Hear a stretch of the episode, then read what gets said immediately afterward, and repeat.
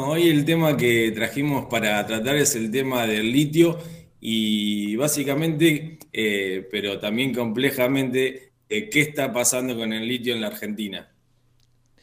Es un nada, un mineral, ¿no? Muy, muy preciado últimamente, con un desarrollo en el área de, la tecnología, de las nuevas tecnologías, que, que, bueno, lo vuelve también nada, como bastante clave en este desarrollo. Sí, para aquel que por ahí nunca escuchó hablar del tema, eh, litio es lo que hoy se usa para las eh, baterías de todos los celulares y las tablets, pero además eh, es central en lo que viene en el desarrollo de la industria automotriz de los autos eléctricos. Y además un uso muy importante de las baterías de litio es para almacenar la energía eléctrica de las eh, fuentes de energía renovables, como puede ser la energía eólica, la energía solar, la energía mare, eh, maremotriz.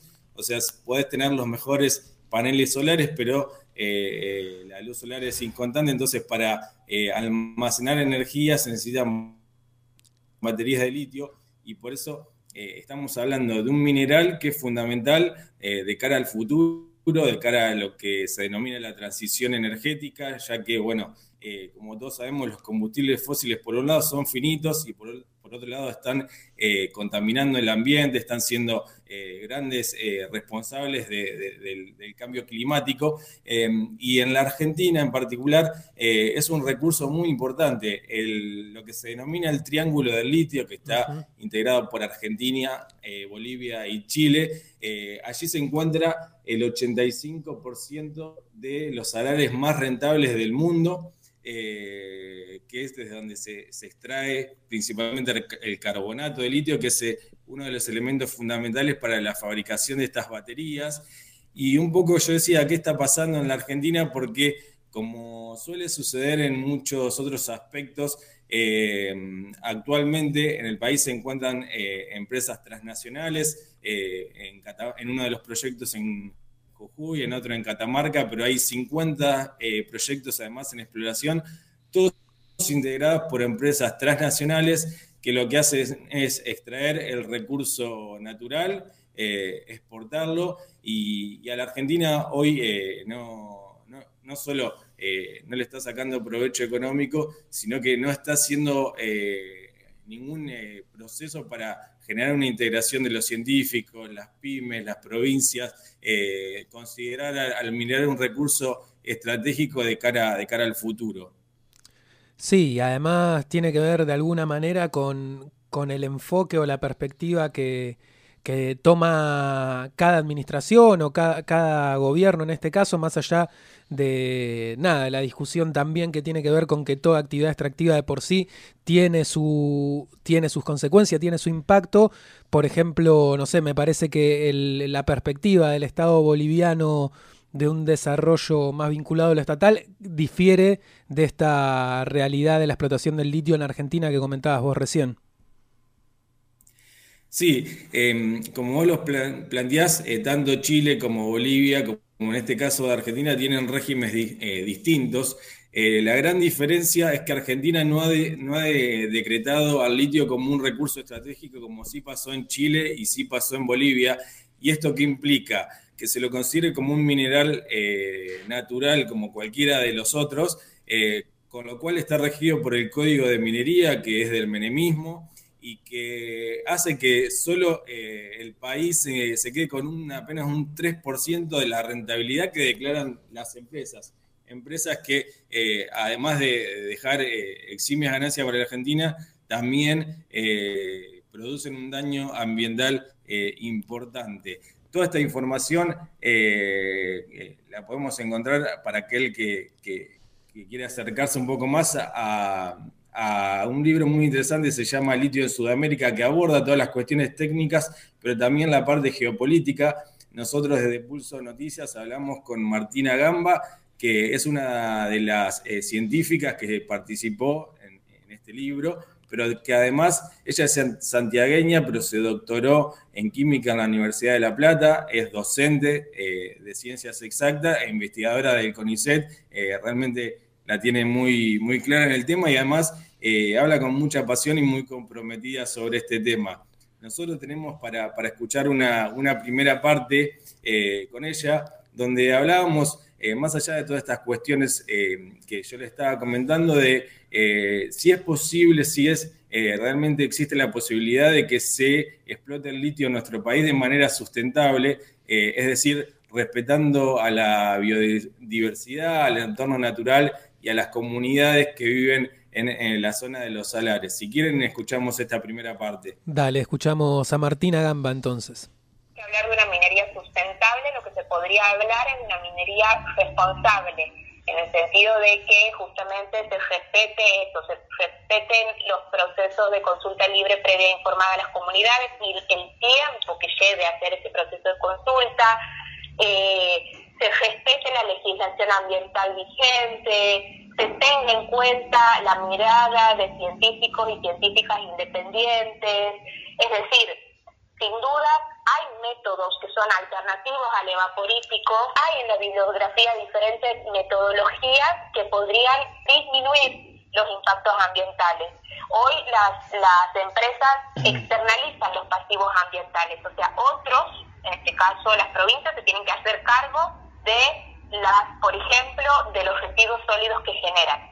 Ellos no, no está incluido dentro de las obligaciones de la empresa que se hagan cargo de sus, de sus pasivos ambientales. Eh, lo que se podría hacer es disminuir los impactos ambientales. Y sin duda es algo necesario porque si no, como decía antes, es como caer en una trampa donde en nombre de la transición energética global se despojan de, la biodiversidad y de un ambiente que posibilita la vida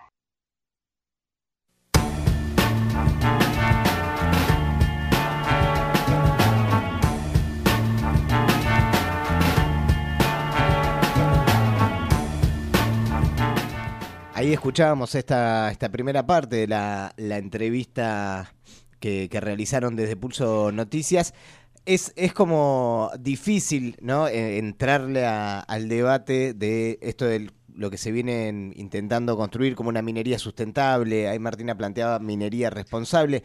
Eh, también esto, ¿no? Partiendo de la base que toda política extractiva tiene impacto, eh, digamos, hay un impacto real, concreto, que es difícil pensar que solamente con eh, haciéndose cargo de los pasivos ambientales o esto de los impuestos verdes se va a solucionar un problema de fondo que es más grave, que tiene que ver con el, el modelo productivo eh, que, digamos, va más allá de pensar si se hacen cargo de, de, lo que dejan cuando, cuando extraen los minerales. Sí, en relación al litio también lo que pasa es que no es solo los pasivos ambientales que deja, sino es la utilización masiva de agua potable, agua dulce, en contextos sumamente áridos, en contextos donde el agua es un bien natural eh, sumamente escaso y además cuando las asambleas también en relación a la, porque digo, el, el debate en torno al litio va de la mano de los planteos en torno a la diversificación de la matriz energética y las asambleas ante eh, estas posturas de la diversificación de la matriz energética también plantean, bueno, en, producir energía para qué? Para que alimentar a mineras, para alimentar al modelo del agronegocio o, o sea, el debate, el, el continuo debate de las asambleas eh, en torno a la energía, ¿para qué? Bien, me engancho porque justamente eh, la otra parte que tenemos para escuchar de Martina tiene que ver eh, con lo que vos decías, eh, alcanza, digamos, solamente con, con litio para, para la transición energética, es posible, como ustedes también planteaban, esta palabra tan peligrosa que parece actualmente hacer una minería responsable. Y también yo le mencionaba a Martina, citando a dos adoptores que hablan mucho de, los temas socioambientales, como son María Estela Esbamba y Enrique Viale, la posibilidad de que el litio sea una falsa solución, eh, digamos, porque lo que plantean Esbamba y Viale es que eh, si se, cambia los combustibles fósiles por el litio, pero se mantienen las mismas relaciones de dominación sobre la naturaleza, o no se cambia el sistema de, transporte y, se siguen produciendo eh, cada vez más autos, eh, bueno, el, no, no haber ni litio que alcance, ni planeta que alcance. Eh, y bueno, esto es un poco lo, lo, que charlábamos en esta segunda parte que tenemos para escuchar con Martina Gamba. Dale, la escuchamos entonces a ver qué nos dice respecto a esto. Nosotros lo que vemos es que a nivel global se plantea una transición energética que le llamamos corporativa, que es que bajo el mismo régimen capitalista, con la misma racionalidad capitalista, modificar la matriz energética, ¿sí? Para que en lugar de depender de los combustibles fósiles, pase a depender de, por ejemplo, las baterías que tienen litio en, su interior. Pero pensarlo así, donde solamente lo que hago es modificar eh, las fuentes de energía, no va no es compatible con, con la vida porque lo que no va a haber planeta que, que aguante eso, digamos. Ya estamos viendo que el planeta no está aguantando al, a la actual este, producción ¿no? y al actual consumo basado en el petróleo. Bueno, tampoco va a aguantar por más que nos pasemos al, a las energías renovables. Eh, además de disminuir las emisiones de dióxido de carbono, es necesario que nos replanteemos cuánto vamos a consumir, de qué manera.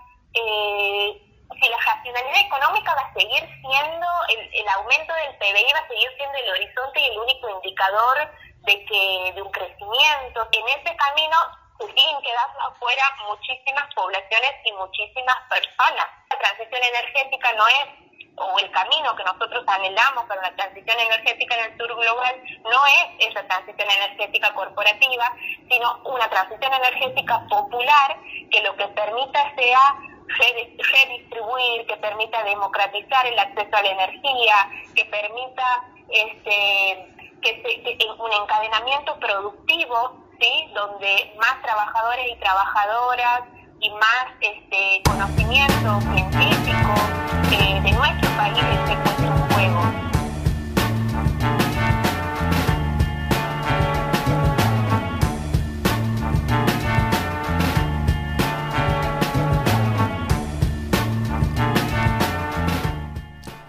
Ahí justo la pisábamos un cachito sobre el final a Martina Gamba, pero bueno, un poco comentaba lo que hacías mención vos recién, Walter, también este debate, ¿no? De no reemplazar un combustible por otro tipo de mineral, sino también rediscutir otro tipo de lógicas para pensar también la transición energética, la manera en que consumimos, para qué producimos energía y también teniendo en cuenta que, como también menciona la nota que aparece en pulso, este triángulo del litio concentra un 85% del mineral en el mundo y es un mineral estratégico para estos nuevos desarrollos tecnológicos. Seguramente haya que estar eh, bastante alerta de, cómo se desarrolla todo eso. Por otra parte, también hay algunas noticias vinculadas a algunos desarrollos técnicos universitarios acá en la región vinculada a eso.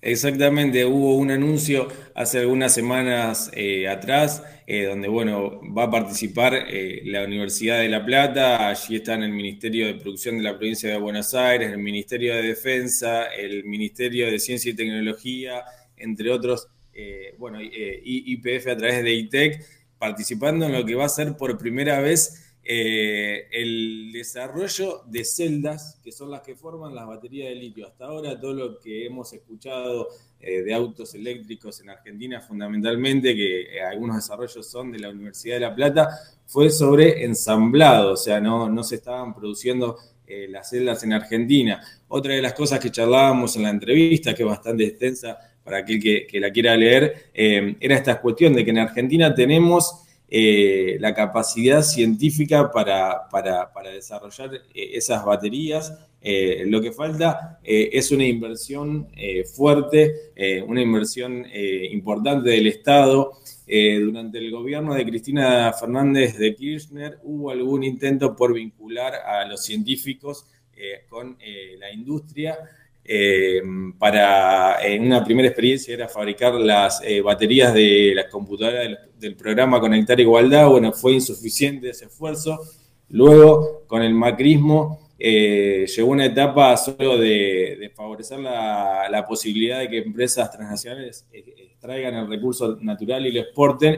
Y bueno, ahora se está expectante lo que me planteaba eh, Martina Gamba es que no es, eh, no es lo mismo que, el macrismo, que hay algunas intenciones eh, de, proyectos que hay en el Congreso y de algunos esfuerzos por declarar el recurso estratégico, pero bueno, que hoy, hoy los esfuerzos siguen siendo insuficientes y es fundamental que el Estado aborde de manera estratégica esta cuestión escuchando a, las comunidades que viven en los salares y escuchando a, los científicos que son muchos, muy capacitados y muy buenos en nuestro país.